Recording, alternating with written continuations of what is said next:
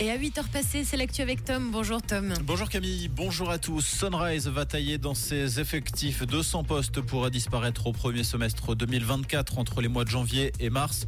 Le géant des télécommunications avance une restructuration de l'entreprise pour justifier sa décision. Les licenciements vont concerner les postes de direction et des fonctions sans contact direct avec la clientèle. La direction précise que les boutiques Sunrise et le service client ne sont pas concernés par l'annonce. Un collectif d'habitants d'Estavayer vent debout contre le bétonnage de la commune intitulé Stop au bétonnage incontrôlé. La pétition a été diffusée ce lundi dans toutes les localités de la commune selon le 24 heures. Le collectif dénonce une augmentation de la population de 75% dans le bourg d'Estavayer. Il propose de suspendre les projets afin que la commune d'Estavayer ne se transforme pas en cité dortoir et que les impôts n'augmentent pas de manière démesurée. Un nouveau cursus va voir le jour en médecine à Genève. L'université de Genève et les HUG vont ouvrir un centre de médecine de premier recours. Objectif assurer la relève et susciter des vocations alors que le canton connaît une pénurie de médecins de famille.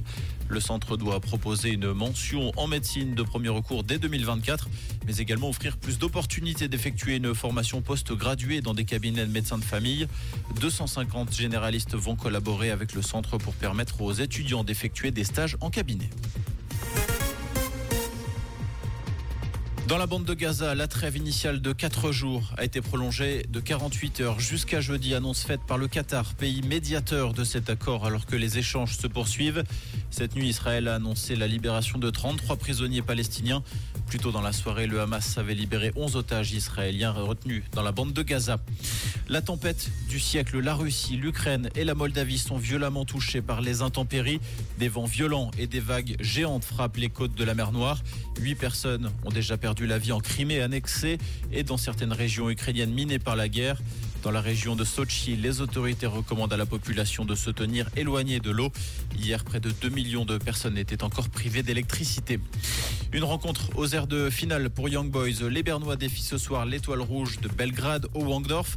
Une victoire permettra à IB de disputer en février prochain les 16e de finale de l'Europa League. Au match aller, les deux équipes s'étaient partagé les points de partout. Comprendre ce qui se passe en Suisse romande et dans le monde, c'est aussi sur Rouge. Rouge Grosso modo, pour ce début de semaine, n'oubliez pas votre parapluie. Ce matin, ce sera essentiel. Un Météo Suisse annonce des averses et des flocons pour la matinée, avec à peine 0 degré à à la Chaux-de-Fonds, 5 degrés à Saint-Sulpice. Et pour cet après-midi, on aura un petit peu moins de pluie, oui, sur la région, avec quelques éclaircies possibles au fil des heures et toujours des températures qui restent bien fraîches hein, sur la région. Un bon café à l'écoute de Rouge.